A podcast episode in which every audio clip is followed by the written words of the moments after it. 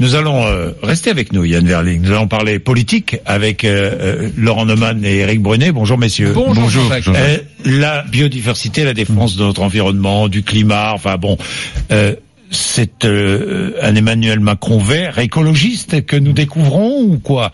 C'est le moment, c'est un moment politique? Est-ce que cet euh, engagement est un engagement électoral? Bah, attendez, oui, c'est le début de la campagne euh, Voilà. européenne pour Emmanuel Macron et je ne vous apprends Vous rien. êtes malicieux. Je ne vous apprends rien Mm. si je vous dis que cette prise de parole totalement improvisée a été coordonnée avec la direction de campagne de Nathalie Loiseau et de La République En Marche parce qu'il fallait absolument trouver quelque chose pour lancer la campagne ou la relancer quand on veut être un petit peu taquin. Oui. Mais c'est bien sûr, et ça n'empêche pas que Emmanuel Macron a peut-être des convictions écologiques. Oui, on m'a toujours expliqué qu'il mieux valait tard que jamais. Oui. Le problème n'est pas ce qu'il dit, le problème est ce qu'il va faire. Moi, je me souviens de Chirac, la maison brûle, on regarde ailleurs, c'était il y a quoi, il y a 17 ans, je crois. Euh, En le 2002, Grenelle, non, le Grenelle de l'environnement. euh, Chirac, Oui, on regarde septembre ailleurs, ouais, 2002. je sais. C'est en Afrique du Sud. Septembre 2002, Oui. euh, le Grenelle de l'environnement Sarkozy.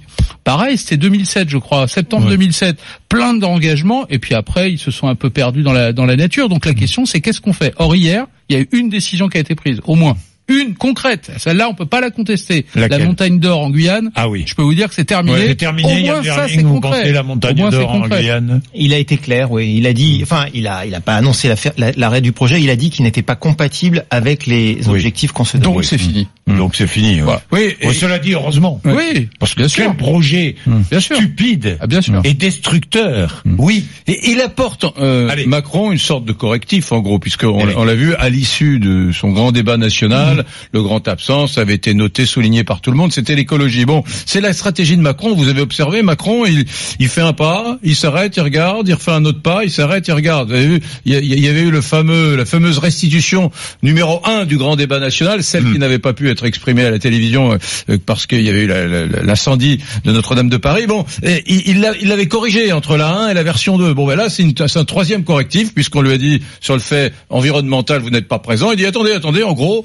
j'attendais le résultat de ce rapport pour effectivement fixer des orientations. C'est assez intéressant. Bon, euh, effectivement, euh, il, est dans la campagne, d'autant que vous avez vu à gauche, si je puis dire, euh, Europe Écologie Les Verts est plutôt bien placé. Il y a en termes d'intention de vote, il 8-9 oui, quand on voit que le total, bien que Jadot euh, s'évertue à nous dire qu'Europe Écologie Les, Verts n'est ni à droite ni à gauche désormais, enfin on sait bien c'est plutôt un électorat de gauche. Bon, il, va plutôt essayer de grignoter là plutôt qu'ailleurs. C'est assez malin, assez stratégique de la part du président de la République. J'ajoute quand même que quand on regarde, pardonnez-moi, c'est une toute petite parenthèse, quand on voit la cote du popularité qui a été révélée de Donald Trump, 45% en ce moment des Américains sont favorables à Trump, 45%, vous imaginez, c'est énorme c'est considérable. On, on a envie de se dire que finalement, le- l'é- l'écologie, euh, c'est- pas très payant sur le plan électoral. hein. Heureusement, Oui. Eric, qu'on calcule pas la popularité de J'entends, mais vous pour- imaginez, Mais je l'ai pas dit encore. cet- non, non, mais cet homme qui foule au pied les principes euh, écologiques de Ah, base, complètement. Et, et- et quand même, il y a toujours, après ces années de gouvernance, il y a toujours un Américain sur deux et qu'il trouve formidable. Ouais, mais et, et 80 il serait réélu, Ouais. et, et je prends le pari qu'il serait réélu si euh, les élections présidentielles avaient lieu maintenant. Ouais, oui, Laurent. 90% des habitants de cette planète pensent pas du tout ça de Donald Trump. Mais c'est pas le sujet. non, non, vous avez mais raison. non, mais c'est pas Vous avez raison. Maintenant, il y a autre chose. C'est que politiquement, Emmanuel Macron, il est en train déjà de préparer l'après-élection européenne pour savoir ce qui va se passer au Parlement européen. Parce que là aussi, je vous apprends rien, mais les libéraux au Oui. Parlement européen ont très envie d'une alliance avec les écologistes.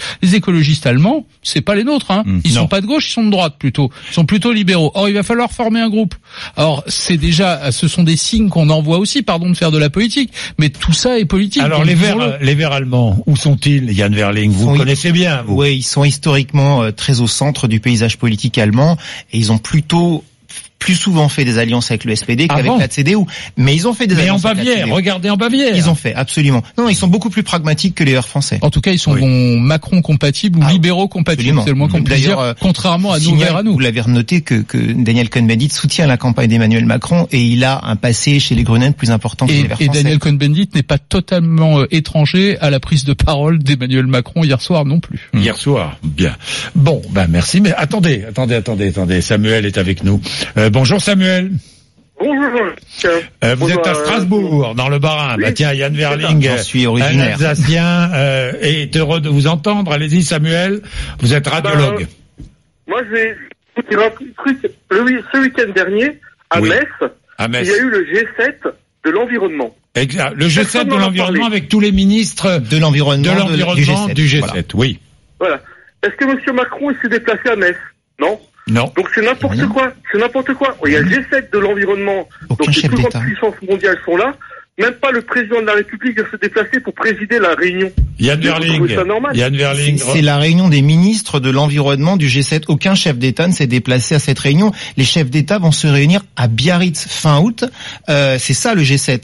Là, on a fait des G7 préalables thématiques avec les ministres en charge. Donc euh, Voilà, pour voilà. préparer le G7 euh, de Biarritz. processus normal. D'ailleurs, qui pose euh, d'énormes problèmes, entre monsieur. parenthèses. Il faut être honnête. Oui. Ah, Samuel. Oui, Qu'est-ce que vous dites, Samuel? C'est électoraliste, c'est tout. Faut pas se mentir.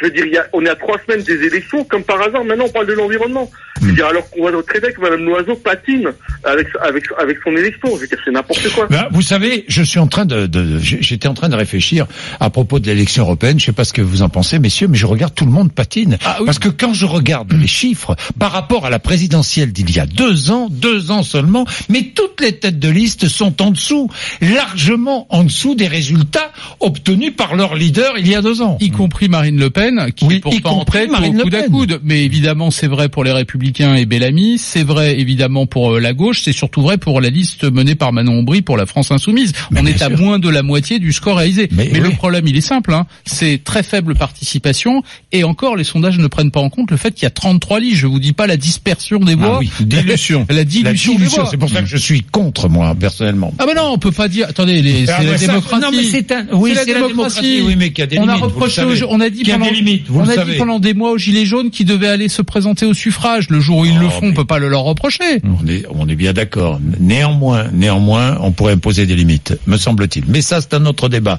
Yann Verling, vous voulez ajouter quelque chose sur Bah, vous euh, remercier parce que c'est la deuxième fois que vous m'invitez pour parler de biodiversité et Oui. je pense que les médias ont un énorme rôle à jouer Là, je suis pour totalement d'accord. Et des- je peux vous public. dire même, je peux vous dire même que j'ai dans ma réflexion la volonté, peut-être euh, l'année prochaine, de d'ouvrir un espace consacré à l'environnement et à la biodiversité, parce que parce que c'est essentiel, parce que nous sommes menacés de disparition. Exactement. Il n'y a pas nous. Euh, Nous aurons disparu bien avant, mais Ça va nos enfants, hein. petits-enfants et arrière-petits-enfants. Merci Yann Verling d'être venu nous voir. Merci euh, Eric Brunel en Oman, il est 7h57. Bruno Rotaillot sera mon invité tout à l'heure, 8h35, 9h.